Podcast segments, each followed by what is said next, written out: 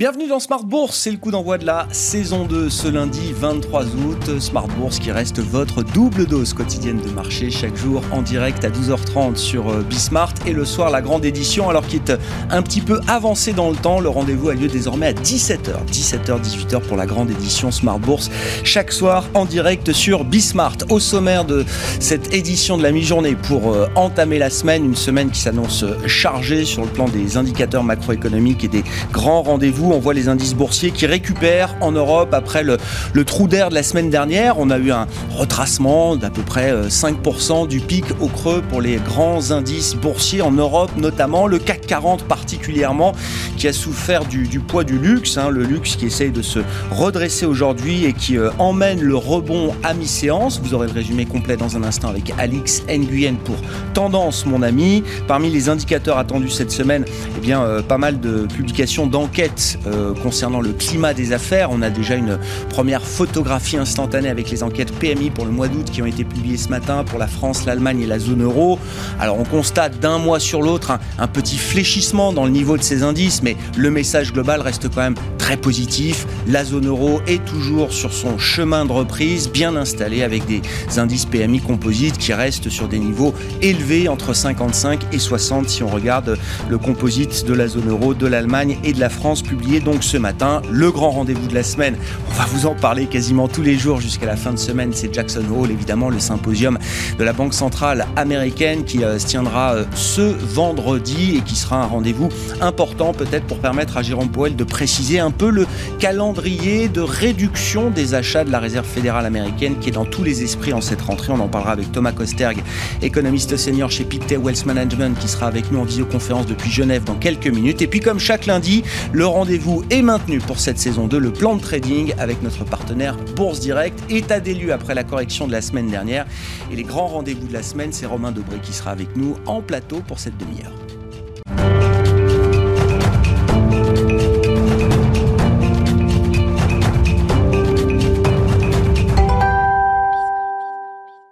D'abord, tendance, mon ami, le résumé complet des infos de marché à mi-séance en Europe, une séance de redressement, de récupération pour les indices boursiers. Et c'est Alix Nguyen qui nous accompagne.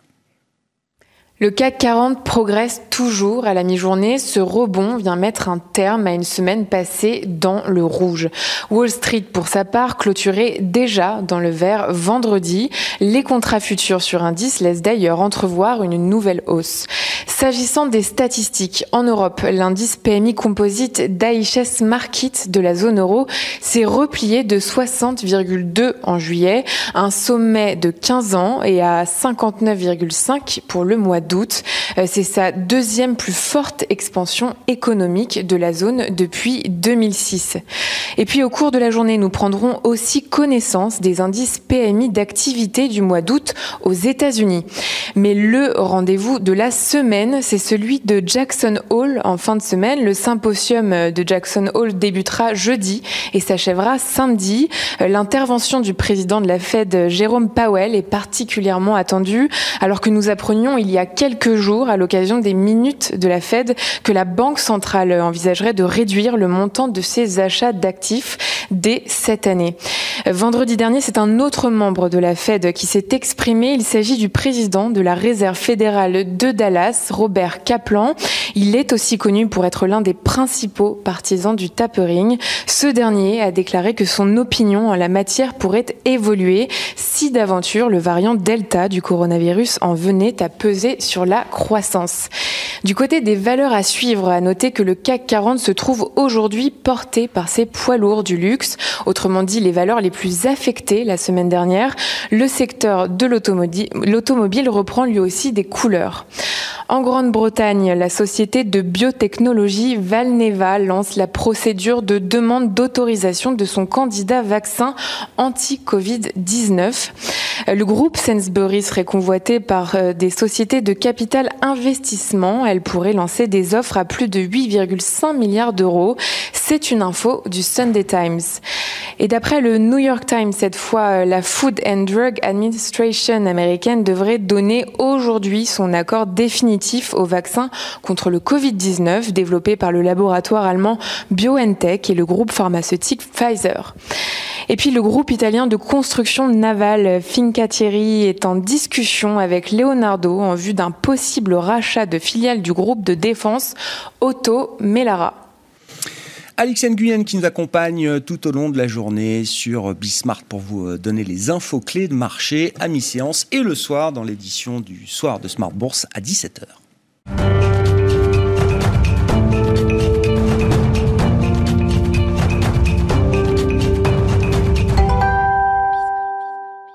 Et comme chaque lundi à la mi-journée, le plan de trading avec notre partenaire Bourse Direct. On ne change pas les euh, bonnes habitudes. Romain Dobré à mes côtés en plateau. Salut Romain. Bonjour Grégoire. Merci d'être là, membre de la cellule info d'experts de, Bourse Direct. Et, un plan de trading qui est, nécessaire quand même pour ceux qui se remettent un peu dans le bain euh, en ce lundi 23 euh, août. Il faut quand même juste faire un, petit pas de, recul. Hein. On a une semaine un peu chahutée sur les indices boursiers la semaine dernière. L'été a été assez tranquille puisqu'on a même approcher le plus haut euh, historique sur le CAC 40 cash à plus de 6900 points, euh, je crois, jusqu'au 13 août dernier. Et puis la semaine dernière, on a eu ce retracement de 4-5% peut-être sur les grands indices européens. Quel est l'état des lieux que vous faites là en ce début de semaine après ce, ce petit accident pour euh, les marchés boursiers? Mais oui, un, retracement pour l'instant technique qui s'est joué au cours d'une semaine technique. C'était l'échéance des marchés dérivés qui avait lieu la semaine dernière, vendredi, et, euh, dès lundi, enfin dès vendredi, on avait vu des brèches dans, la hausse, et puis euh, lundi, des mouvements techniques qui se sont mis en place avant tout, euh, avec des éléments assez brutaux quand même, une baisse de 3,91% sur l'indice parisien, qui en avait pris 4 depuis le mois d'août, donc qui revient à peu près au, au, départ, à la case départ, au-dessus des 6650 points. C'était un niveau important, on avait construit une impulsion assez forte, avec de l'intérêt, du volume qui s'était construit, et puis en fin de mouvement, beaucoup complaisance euh, des opérateurs qui euh, ne se couvraient plus du tout, une volatilité qui était descendue sur août à 9 euh, et qui avait peu, un peu, raison de laisser filer aussi à un moment, probablement, et puis une volatilité sur septembre qui était descendue à 12. on rappelle qu'elle était plutôt à 14, 15, 16 précédemment, donc on, pressentait qu'il y avait un petit risque. le rappel à l'ordre a été efficace, mm. les portefeuilles sont à nouveau couverts. Euh, sur l'échéance de, septembre. C'est ça, euh, les investisseurs, des, positions euh, dérivées, optionnelles notamment que vous, vous observez, Romain, vous dites oui, la, correction de la semaine dernière, les investisseurs en ont tiré les enseignements. Oui, ils ont mis un peu de temps, mais dans le courant de la semaine, ils ont commencé à, protéger à nouveau les portefeuilles. on a un niveau de couverture qui remonte sur les niveaux actuels. Moi, j'observe toujours la couverture autour des niveaux actuels. on sait qu'autour de 6006, il y a un ratio put-call qui est supérieur à, à 1,20, donc qui indique que les opérateurs sont, sont protégés. Euh, c'est le cas donc de jusqu'à 6006. En dessous, jusqu'à 6004, il n'y a plus grand-chose. À 6004, il y a à nouveau mmh. un peu de put. Euh, et sous 6004, pas beaucoup non plus. Donc, euh, on n'a pas les opérateurs qui sont très inquiets, mais qui ont fait, fait remonter la volatilité à, 15 ce matin à peu près, 18,5 sur, sur le VIX, avec des, des, pics de volatilité à 22, 23 sur le VIX. Donc, un petit coup de stress qui a été quand même assez marqué. Et puis, avec une journée de, baisse importante, jeudi, avec 5 milliards 4 de, volume. donc, lourd par rapport à des mmh. qui étaient inférieurs à 3 milliards. en plein cœur de l'été. Hein, plein cœur du mois d'août. Hein. L'événement qu'on surveille, parce qu'il y a vraiment un événement marquant, c'est que euh, le, secteur du luxe qui a, qui a plongé, euh, on, regardera plus en détail, mais euh, avec des, baisses importantes marquées sur des valeurs comme Kering notamment, sur LVMH aussi quand même, et avec des volumes très importants aussi. Kering a quand même perdu, perdu, près de 20% par rapport à ses points hauts en, quatre séances. c'est lourd, c'est quand même un, un, signal fort sur des valeurs qui sont normalement conservées, qu'on ne veut pas vendre, sur lesquelles il y avait beaucoup d'avance. Euh, et donc, ça, en haut de marché, euh, pour un secteur qui pèse 20% ouais. l'indice parisien, euh, c'est à surveiller. Pour l'instant, on n'est pas dans des, dans des considérations d'alerte fortes, mais on va. mais c'est à prendre au sérieux. C'est à prendre au sérieux. Ah on arrive aussi sur une période qui est de l'année qui, est un peu faible, un peu molle. on sait que le mois d'août, n'est pas un, mois extraordinaire en général. Le mois de septembre est un mois historiquement en moyenne négatif. Donc, on sait que c'est un mois faible. et puis, on a tout le calendrier que vous avez énoncé ah juste avant, qui, qui, qui, rend les investisseurs prudents. Tout ça après un parcours cours de, plus de 24-25% par rapport au plus haut sur l'indice parisien. Et euh, juste sur l'année en cours, on ne parle pas des points bas de mars 2020. Donc euh, ça se passe de façon plutôt euh, normale et cohérente, mais l'alerte est quand même assez brutale et le mouvement à une période creuse de l'année, c'est aussi ce qui a joué, a, été, a, été assez marqué. Et donc des, voilà, des, des choses à surveiller et pas d'urgence à rentrer dans le marché, en tout cas, comme on le faisait habituellement, avec ce, pas un buy the deep aussi systématique, agressif non. que d'habitude. Je pense pas. D'ailleurs, les ah investisseurs se sont tout de suite reportés vers des valeurs défensives. on, l'a vu, hein, on a des valeurs qui, quand même, comme Sanofi, qui a réussi à prendre 3,75 la semaine dernière, NJ 3,49, Vivendi aussi 3,25, Orange aussi. Enfin, on sent que les, opérateurs ne sont pas jetés sur le luxe. Alors, on a un mouvement aujourd'hui qui est intéressant sur, sur les valeurs, qui est vraiment un mouvement technique sur les valeurs du luxe, mais c'est c'est vraiment à, mettre en, en, parallèle. après un gros pain quand même. Après un gros, un gros pain. On va y revenir là techniquement effectivement sur ces valeurs du luxe, Kering, LVMH qui sont les emblèmes évidemment du luxe mondial et du luxe parisien. Mais si on prend quelques indices de référence, là le graphique du DAX, qui est l'indice leader toujours en, en Europe, qu'est-ce qu'on peut dire justement techniquement là après la correction de la semaine dernière, Romain? Bien le DAX, il illustre bien ce qui s'est produit. On a réussi à déborder des niveaux qu'on n'arrivait pas à dépasser depuis le mois de juin où on avait buté sur une résistance à 15 810 sur le DAX. Mmh. Euh, on avait stagné hein, sur le DAX, on, évoluait dans un trading range de 6% depuis, euh, depuis mars. Donc mars euh, jusqu'à juillet, pas, de, pas de tendance vraiment sur, sur le DAX. Et puis on a réussi à déborder les niveaux et on pensait à une accélération haussière possible à confirmer. Et on voit qu'on évolue autour de ces 15 810. Ça, c'est une photographie, donc c'est un graphique hebdomadaire que vous avez sous les yeux, et à une photographie à ce matin. Donc on mmh. voit que le DAX est juste au-dessus de 15 810. C'était il y a deux heures, j'ai pas le, le, cours 15 847. Voilà. Donc on maintient le niveau pour l'instant. donc c'est plutôt pas mal. On voit qu'on a rompu quand même ce canal haussier de moyen terme et qu'il faudrait du momentum pour, réussir à, repartir, à réintégrer la, la, dynamique haussière. On voit qu'on flirte aussi avec la borne haute du canal haussier de long terme qui est en violet, euh, au-dessus de 15 500 points environ, euh, qui va être le, niveau d'alerte à surveiller et, à, ne pas réenfoncer. Ce serait pas bon après six mois de pause de repasser en dessous. Donc on n'a pas d'alerte majeure, mais c'est un peu l'état d'esprit du moment que, que, décrit bien le, la configuration graphique du DAX. Si, on zoome alors sur le, CAC 40, le futur CAC, mais euh, en configuration 14 heures sur un graphique journalier là, le CAC, vous le disiez, avec les valeurs du luxe qui pèsent très lourd près, près de 1 cinquième de l'indice, a plus souffert que les autres la semaine dernière. Très largement, hein, 3,90 de, de, baisse pour le, CAC 40 cash la semaine dernière, euh, avec euh, des accélérations et des mouvements baissiers, alors très techniques, hein, euh, gap de rupture, gap de continuation, gap d'épuisement sur le CAC 40 cash, une réaction haussière aujourd'hui. On est allé chercher aussi une cible technique ce matin, ça c'est pour vraiment le, swing trading très court, mais à 6705 points. on voit quand même qu'on a invalidé assez vite sur ce niveau-là et qu'on on, reste au-dessus des 6653 points. 6653, c'était les tops du mois de juin c'est le niveau sur lequel on avait un risque de, buter à mm. fin juillet et qu'on a réussi à, fin mi-août, oui, fin juillet, début août, et qu'on a réussi à déborder pour aller former cette accélération. Donc c'est très important comme niveau. On est dans le même état d'esprit que, sur le, que sur le DAX. Euh, on, essaye de reconstruire.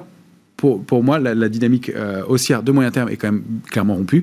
Celle de court terme, euh, bien entendu. Alors là, on a repris des couleurs aujourd'hui. Il est possible que, que l'indice reprenne des couleurs pour des réseaux techniques, pour les questions de, réflexe aussi de, payer les creux, euh, parce qu'il y a des opportunités, des achats à bon compte, effectivement, notamment sur le secteur du luxe, où on se dit que 20% moins cher sur Kering, c'est pas mal. Mm. Euh, en revanche, euh, voilà, il y a ce gros gap 6705, 6732 qui va être un premier rempart. Pour l'instant, on est plutôt dans un trading range 6580 en bas, 6762, 6800 même, on pourrait dire jusqu'en haut, avant de reprendre vraiment une dynamique haussière. Le risque, si on passe, qu'on casse 6581,5, c'est qu'on duplique le mouvement baissier qu'on a connu précédemment et qu'on aille chercher notre alerte de moyen terme qui est à 6352,5. Ça a été possible en début de semaine. La validation et le gap haussier du jour recule, repousse cette possibilité dans l'immédiat. Mais il y a un petit risque quand même euh, sous, sous 6580. Donc on, va, on, resserre nos niveaux d'alerte. Euh, et, on, reste mobile et un peu On reste sur vigilance. C'est-à-dire que l'alerte n'est pas complètement passée euh, à ce stade. Pas complètement à ce stade. Et on, constate qu'effectivement, il y a des achats à bon compte. On va voir si c'est si vraiment une, une réentrée sur le marché c'est possible pour l'instant, euh, compte tenu de la période de l'année, de la progression, des éléments qu'on a donnés précédemment, euh, on, reste assez euh, un peu en retrait et un peu sous-investi pour l'instant. Bon, et pour le CAC, beaucoup, alors c'est comme pour le marché américain avec les GAFAM, pour le CAC, beaucoup dépend du secteur du luxe. Donc on rappelle, hein, les Cole, Kering, L'Oréal, Hermès, LVMH, qui à eux quatre doivent peser 20-25% peut-être de l'indice parisien. Les deux plus importantes étant, alors notamment Kering et LVMH. Kering, vous dites effectivement, je crois que j'avais pas pris la mesure à ce point-là, le titre a perdu 20% quasiment en quelques séances entre son point haut et son point bas. C'est un cinquième de la capi de Kering qui est parti en fumée la semaine dernière en, quelques heures, en quelques jours. On n'aurait pas été la semaine du 15 août, c'était euh, le gros titre euh, de tous les médias euh, économiques et financiers la semaine dernière. effectivement, c'était, ça aurait été un vrai, un vrai coup, un vrai coup d'arrêt et un vrai, une vraie inquiétude, surtout avec des volumes très puissants, des volumes qui, étaient dix fois supérieurs à la moyenne pour la, journée du jeudi.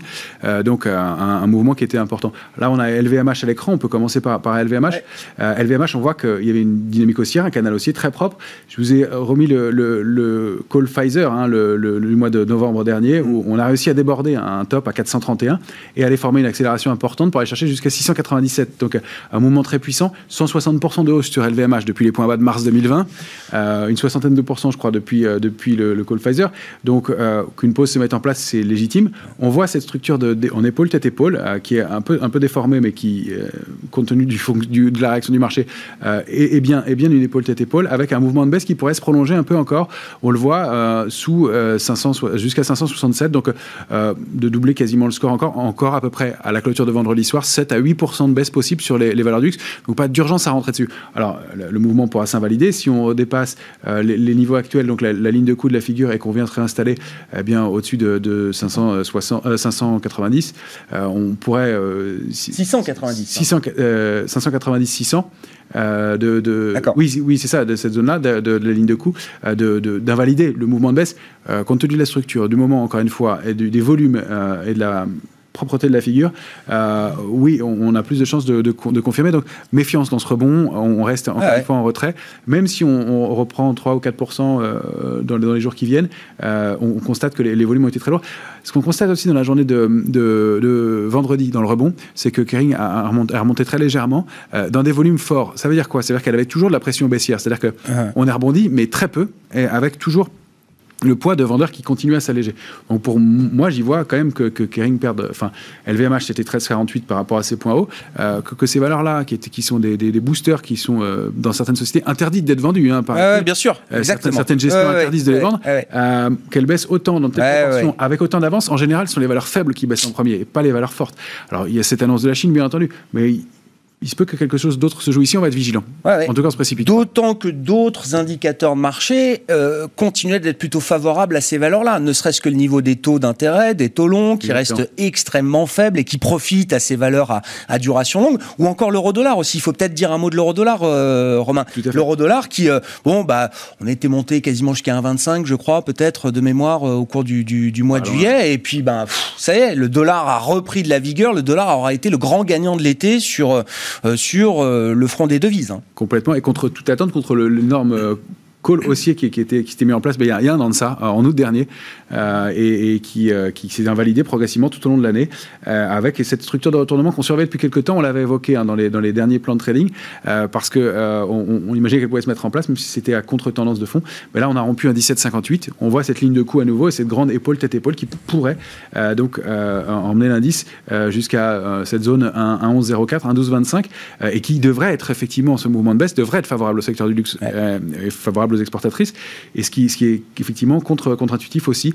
Euh, donc on, a, on a un mouvement qui s'est mis en place doucement, qui s'est mis euh, en place avec une accélération. Le test de la ligne de coût est propre, et euh, le, mouvement de la semaine dernière confirme cette rupture de, ce niveau important, avec en plus un peu d'augmentation de la pression baissière, puisque la position net spéculative sur l'euro a, augmenté un peu, elle remonte un peu pour la première fois depuis juin. Donc on a un, un mouvement assez net de baisse sur l'euro dollar. Un mot rapide pour finir du Nasdaq, du Nasdaq 100 que vous regardez précisément. Euh, Romain, vous disiez effectivement Wall Street a un peu moins souffert la semaine dernière que les indices européens. Voilà, on a toujours ce réflexe de, payer le, creux. Ceci dit, on a cette grosse euh, borne de 15 158 qui fait, sur laquelle le, Nasdaq bute. Euh, en haut de son, canal haussier de, moyen terme, hein, c'est un canal qu'il respecte très bien depuis maintenant plusieurs semaines, plusieurs mois. et on va remontrer à cause de ça notre niveau d'alerte. On voit ces grandes bougies hein, avec pour l'instant des mèches basses importantes, mais des grandes bougies ces, grands, euh, ces grandes doji qui, euh, en haut de marché, euh, montrent un peu d'incertitude. Et pour être les prémices d'un retournement, on va être un peu vigilant aussi, compte tenu pareil du parcours. Il y a un côté stratégique aussi dans ces éléments-là. Mais on surveille donc ces niveaux techniques. notre alerte, on la monte à 14 594 à court terme. Et l'alerte de moyen terme, c'est un peu plus bas, 13 770. Bon, vigilance, même si on est dans une, séquence de, de, rebond, de récupération là pour les, les indices, le, trou d'air de la semaine dernière marque encore les esprits en, ce, en ces débuts de semaine, une semaine qui sera importante avec beaucoup d'indicateurs macroéconomiques et en point d'orgue le symposium de Jackson Hole en fin de semaine. On va en parler tout de suite avec Thomas Coster. Merci beaucoup Romain. Romain Dobry qui nous accompagne chaque lundi à la mi-journée dans Smart Bourse. Les équipes de Bourse Direct avec nous.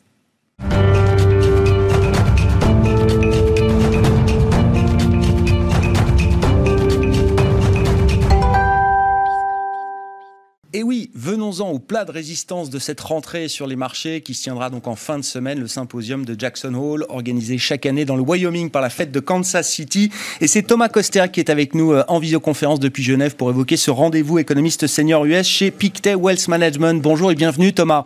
Bonjour euh, on, on, va parler effectivement des, des munitions dont dispose Jérôme Powell pour sa communication à l'occasion de ce symposium. Il s'exprimera vendredi après-midi, heure française, euh, Jérôme Powell. Mais déjà un mot sur la forme parce que ça a été un, sujet fluctuant au cours des derniers mois. Finalement, le symposium de Jackson Hall devait se tenir en présentiel, ça c'était il y a encore quelques jours, quelques semaines, et finalement, dernier revirement de situation en date, le symposium se tiendra à distance. Tout à fait, et c'est vrai que le, déjà le, meeting de Jackson Hole euh, amène la rentrée hein, quelque part, la rentrée de la politique monétaire euh, américaine. Euh, et en plus là, ça devait un peu montrer la réouverture, ça devait un peu consacrer la réouverture de l'économie américaine qui, grâce au vaccin, devait donc réouvrir fortement. Et là, on se voit que à cause hein, du, fameux variant Delta, bah, les choses prennent une autre tournure et donc le Jackson Hole revient à un format en en, distanciel, euh, donc à cause du, coronavirus qui est toujours euh, prévalent. Donc la vraie question, c'est en effet, est-ce que ce coronavirus va euh, infléchir ou non les plans de, Jérôme Powell? Personnellement, je pense que ça sera seulement à la, marge. Hein. Je pense que la Réserve fédérale a l'air d'être assez convaincue de ses plans de réduire les achats d'actifs d'ici la fin de l'année. Oui, j'allais dire, voilà, au-delà de l'aspect euh, sanitaire fluctuant et de la petite reprogrammation de mise en forme de, Jackson Hole, quels sont les arguments fondamentaux dont dispose aujourd'hui euh, Jérôme Poel euh, Je note quand même qu'on a eu consécutivement deux rapports sur l'emploi qui sont très très forts, à près de 1 million de jobs retrouvés en juin et en juillet. On verra si août s'inscrit dans cette tendance également, Thomas, mais j'imagine que ce sont quand même des, pour le coup des paramètres très importants là pour la Fed. Tout à fait. Hein. Donc il y a un contexte macroéconomique et un contexte aussi technique. Le contexte macroéconomique, on le, connaît tous. Hein. La, reprise a été euh, assez forte. On est dans un contexte aussi où l'inflation euh, a rebondi très fortement et continue d'être euh, très soutenue. Et en effet, le marché de l'emploi, qui est la vraie clé hein, pour la Réserve fédérale, le marché de l'emploi se tient très bien puisque le taux de chômage continue de baisser et toujours plus fortement qu'attendu. On a aussi la fin euh, des allocations chômage extraordinaires qui a tendance à drainer les gens de retour euh, sur le, marché de, l'emploi. Donc bref, un marché de l'emploi qui se tient euh, très fortement, mais il y a aussi des facteurs techniques, hein, notamment le fait que bah, on a en fait trop de liquidités hein, dans le marché monétaire puisque la Fed, dans une autre facilité, doit retirer de la liquidité dans le marché monétaire parce qu'il y en a un peu trop à cause du, QI. Je rappelle, je rappelle que la Fed achète pour 120 milliards de dollars euh, par mois d'obligations, hein, donc c'est tout à fait énorme. Puis il y a aussi un autre facteur qui, euh, qui est aussi assez intéressant, qui rentre en jeu, c'est celui du prix des actifs et du prix des maisons, puisqu'on a vu en fait que le prix des actifs euh, euh, se porte donc euh, très bien, voire trop bien, hein, d'après certains membres de, la Fed, hein, qui craignent qu'il y ait potentiellement un, retour de bâton par rapport à ces actifs et par rapport au prix des maisons, hein, puisqu'on est sur des, prix des maisons qui montent de plus de 20% en rythme annuel. Et donc la Fed a un peu peur que voilà, la politique de taux bas, la politique de liquidité abondante nourrisse un peu trop quelque part le prix des actifs. Et donc tout ça mis bout à bout, ça fait une décision euh, de, mettre, de commencer à mettre fin à, ces achats d'actifs. À, propos de taux bas, euh, justement, Thomas, là, dans le tableau de bord de la Réserve fédérale américaine, comment est-ce que la Fed analyse le niveau des taux longs, la courbe des taux aux États-Unis? C'est vrai qu'on a vu, alors, au mieux, on a vu un 10 ans américain fin mars qui atteignait 1,75, 1,80%. On n'est même pas revenu sur les niveaux de 10 ans américains qui prévalaient avant la crise. On est entre 1,25 et 1,30 au moment où on se parle sur le 10 ans américain. Est-ce que du point de vue de la Fed, dans une logique de réduire son accommodation, est-ce que c'est une bonne nouvelle? Est-ce que c'est l'idée que le marché envoie un feu vert en disant oui, vous pouvez y aller, on est prêt? Ou est-ce qu'au contraire, c'est un petit risque de marché à prendre pour la Fed si jamais il y avait trop de complaisance sur ce marché obligataire aujourd'hui? Oui, non, je pense que Jérôme Powell a fait quand même un bon, euh, un bon travail. Hein, notamment, l'écueil principal, c'était d'éviter ce qui s'est passé en 2013, la dernière fois que la Fed avait donc réduit ses achats d'actifs, puisqu'on avait eu un peu un mini crack obligataire avec des taux euh, qui étaient montés en flèche. Et là, c'est la situation euh, inverse, hein, puisque les, taux se traînent très bien, mais même un peu trop bien quelque part. mais voilà, le, taper a été quand même très très bien communiqué. Les gens savent de, quoi, de, quoi il, il s'agit.